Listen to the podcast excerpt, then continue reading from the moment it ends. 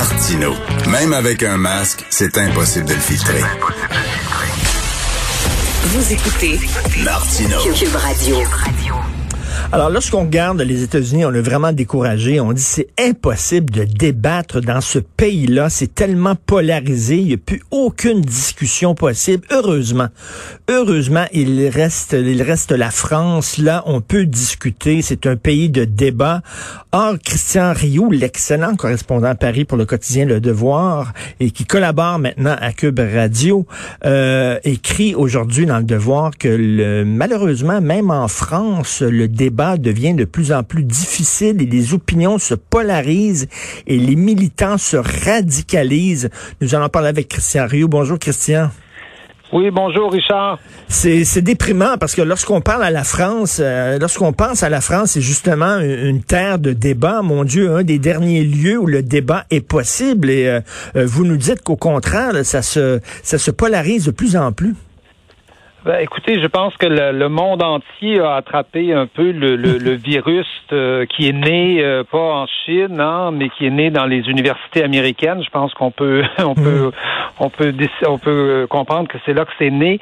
Euh, le, virus de ce que j'appellerais une espèce de, de guerre culturelle, en référence, vous savez, à la vieille révolution culturelle de, de, de Mao Tse-tung, où il fallait faire son autocritique, là, où il fallait dénoncer à peu près toutes les, les perversions euh, possibles et imaginables. Et on a l'impression que ce virus-là, oui, effectivement, est en train d'atteindre le monde entier, mais la, France aussi, on le sent ici aussi. Et euh, je vous dirais que la population le, le, sent dans la mesure où elle a l'impression que qu'elle n'a plus de prise quelque part sur la vie politique. Je, dans, ma chronique de, ce matin, je donnais l'exemple de, des lois sur l'avortement. L'avortement a toujours été en France un, sujet consensuel depuis 1975, depuis la grande loi de Simone Veil, qui était euh, Simone Veil, une féministe, un héros national même. Hein, ben, qui est entré d'ailleurs au Panthéon, là absolument entrer au Panthéon. Euh, Simone Veil, même encore aujourd'hui dans les sondages, ça fait partie des deux ou trois personnages les plus respectés de, de par les Français. C'est elle qui a fait la loi sur l'avortement. Donc, donc je peux vous dire, les Français regardaient les débats aux États-Unis sur l'avortement comme des choses, euh, comme des choses un peu folkloriques en disant nous c'est nous il y a un consensus national là-dessus. Alors qu'est-ce qui s'est passé depuis 10-15 ans? On s'aperçoit que tranquillement la loi de Simone Veil est disparue. On a grugé, on a rallongé le délai pour les avortements. On a modifié euh, le fait que l'avortement, c'était quand même une solution de dernier recours. On a, transformé, euh, pas plus tard que la semaine dernière, on a rajouté, on, est en train d'élargir le délai de 12 à 14 semaines. Et qu'est-ce qui se passe?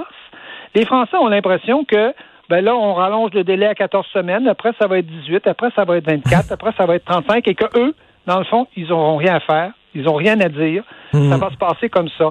Et qu'est-ce qui se passe? Ben, l'avortement n'est plus un sujet consensuel en France. Et il y a beaucoup de sujets comme ça où on pensait comme avoir atteint, vous savez, un, une espèce de niveau de consensus hein, dans, le respect des droits des homosexuels, par exemple, dans le sur la question de sur la question du racisme, des, droits égaux euh, pour, pour, pour, pour les gens. On pensait qu'on avait atteint un niveau de consensus, un niveau respectable. Et là, tranquillement, on dirait qu'il y a une guerre culturelle qui est en train de, tout faire éclater. Et, c'est très dommage parce qu'une démocratie, la façon dont ça fonctionne, c'est que chacun met de l'eau dans son vin. Pour euh, chacun fait un pas vers l'autre et on tente d'arriver à une solution qui satisfait tout le monde.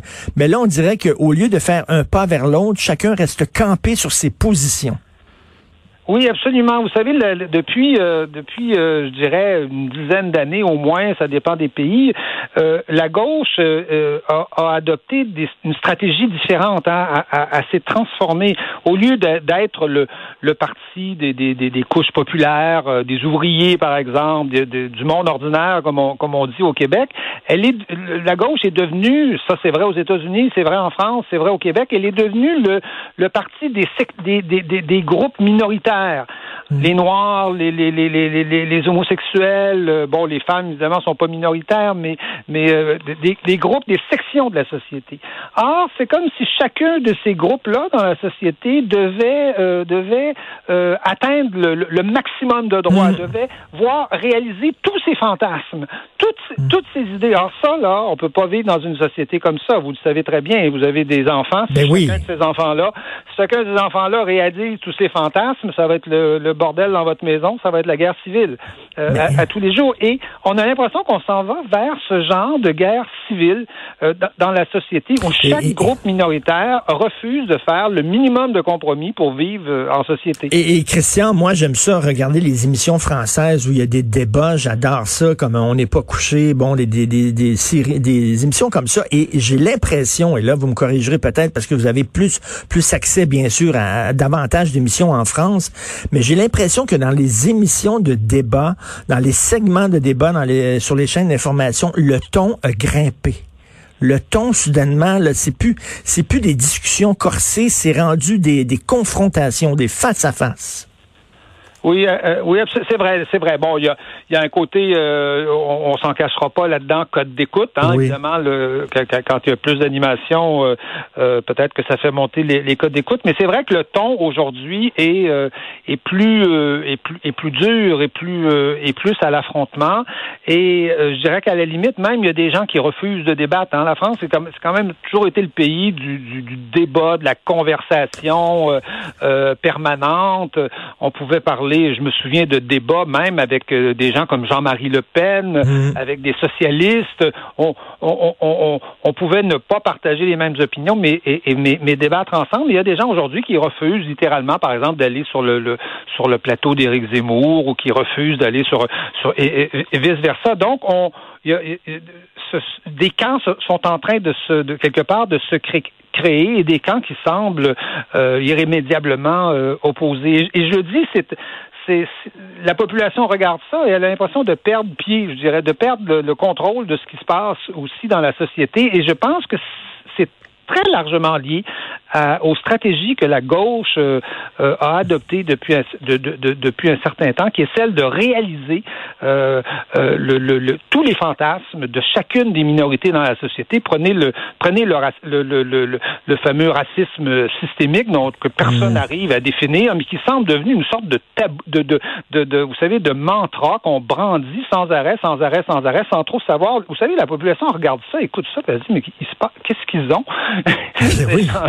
Ils sont, eux, qui, sont pas dans le débat permanent, ils sont malades. Pourquoi ils brandissent ça comme une espèce de totem euh, absolu alors que la société est capable de s'asseoir autour d'une table et de se dire, écoutez, oui, on va, on va lutter contre le racisme, mais bon, les totems, est-ce qu'on a vraiment besoin de ça? D'où l'importance de, de, de, certaines personnes qui ont, qui, mon Dieu, qui ont la voix de la raison, c'est-à-dire en disant calmez-vous tout le monde et, et on voit euh, en France peut-être, j'espère, des, des gens qui proviennent de la communauté maghrébine ou euh, des gens qui sont noirs puis qui disent là arrêtez de dire qu'il y a du racisme systémique en France. Euh, il va, falloir à un moment donné faire entendre les voix de la raison plutôt que toujours entendre les crinquer là. Oui, mais ces gens-là, ils, ces gens-là, ils existent. Hein. Vous savez, même même aux États-Unis, il y a, il y a, il y a des il y a des il y a des, des leaders noirs euh, extrêmement importants qui sont plus proches des, des, des, vieilles idées de Martin Luther King, de celles des droits euh, des droits de l'homme, etc., et non pas de celles des du Black Panther dont, dont on s'inspire aujourd'hui, dont, dont s'inspire euh, Black Lives Matter aujourd'hui. Donc, il y, a des gens comme ça, mais on, ces gens-là, c'est vrai que dans les médias aujourd'hui, on les entend pas beaucoup et les médias sont très largement, on dirait, euh, incités à, euh, à faire mousser comme ça les, les, les revendications des, ben, groupes, euh, des groupes minoritaires, à les brandir sans arrêt. Il faut dire que eux-mêmes devenaient militants presque. Oui, tout à fait. Et Christian, c'est une tempête parfaite. Hein. C'est-à-dire que bon, la pandémie qui qui fait que les gens sont sont peut-être plus plus frustrés, fâchés, etc., en colère, et plus les, les médias sociaux qui justement aussi exagère la polarisation, vise la polarisation, alimente la polarisation. On met ça ensemble et c'est assez explosif. Là. Oui, absolument. Je pense que les médias sociaux, évidemment, c'est un petit peu la règle et c'est un peu la loi des médias sociaux. Euh, euh, il faut, il faut absolument se faire remarquer. Il n'y a pas de meilleure façon de se faire remarquer que d'être, que d'être euh, extrémiste et, radical. Mais je pense aussi que joue là-dedans. Puis euh, on voit ça en France, mais on voit ça au Québec, ce que ce que j'appellerais moi la disparition de la social-démocratie. C'est-à-dire on avait on avait euh, vous savez une gauche, euh, pensons au Parti québécois de, de, de l'époque de Bernard Landry, de, de, de l'époque de René Lévesque. pensons, pensons au parti, au parti socialiste français aussi, même de, de, de l'époque de Mitterrand et dans les années qui ont suivi. On avait des grands partis, vous savez, de, de gauche qui quelque part calmaient le jeu, c'est-à-dire essayaient d'établir un modus vivendi, se faisaient élire au centre et donc calmaient les excités de gauche comme comme de droite pour les obliger quand même à participer un peu au pouvoir. Et euh, vous savez qu'en France, on a, le Parti socialiste aujourd'hui est une force absolument négligeable qui n'existe plus. Euh, on, on, élit plutôt des verts qui nous disent des choses ben oui, ben oui. complètement aberrantes, euh, que, qu'il faut chasser les hommes de notre de notre vie, depuis ne plus les voir, ne plus écouter leur musique, écouter des, des, des, des bêtises. Ben non, il y a complètement. Mais, mais au Québec aussi. Oui, il faut être optimiste. on a vécu l'effacement de la social-démocratie. Et Christian, il faut être optimiste. Vous parliez d'entrée de jeu là, de Mao. Euh, rappelez-vous, les années 60, là, le, mouvement maoïste était très, très fort avec mai 68 et tout ça. Et tout ça, ben, c'était une mode. Hein. À un moment donné, il y a une mode qui devient très forte et qui disparaît totalement. Donc, moi, je pense que c'est une mode actuellement. Puis dans, dans quelques années, ça va être résorbé complètement. Euh, c'est possible. J'aimerais, j'aimerais que vous ayez, vous ayez raison. Je dirais que la différence à notre époque, vous savez que, euh, je sais pas moi, en 1900, en 1980, un jeune militant marxiste-léniniste aurait aurait écrit une lettre, euh, je sais pas moi, à la presse euh, pour dire euh, qu'il faut instaurer la dictature du prolétariat au, Québec. Personne l'aurait publié, ou du moins, ça l'avait publié. En tout cas, on aurait, on l'aurait pas hmm. mis en une. Aujourd'hui, aujourd'hui, un, jeune militant écrit une lettre pour dire que les sexes n'existent pas euh, euh, qu'un homme et une hmm. femme, c'est la même chose, euh, vous imaginez. Et, aujourd'hui, on, la, presse le publierait en une. Alors donc, il y a ce qui, ce qui m'étonne, ce qui me, ne me rend pas optimiste comme, comme vous, c'est le fait que les médias, eux, ont l'air aujourd'hui d'encourager ça, alors que autrefois, ils étaient quand même un facteur de, de raison et, d'apaisement. Et, le jeu. et en terminant ce week-end, c'est-à-dire à partir de dimanche soir, vous allez rentrer à la maison à 21h, c'est ça? oui, ben j'ai la chance de travailler à la maison, donc euh, couvre-feu. Mais, c'est vrai que c'est vrai que c'est un couvre-feu euh, dans, huit grandes métropoles, euh, régions métropolitaines françaises. Là, ça, ça va toucher 20 millions de personnes. C'est, je vous dirais que c'est c'est très dur, surtout que euh, Emmanuel Macron l'a annoncé pour six semaines.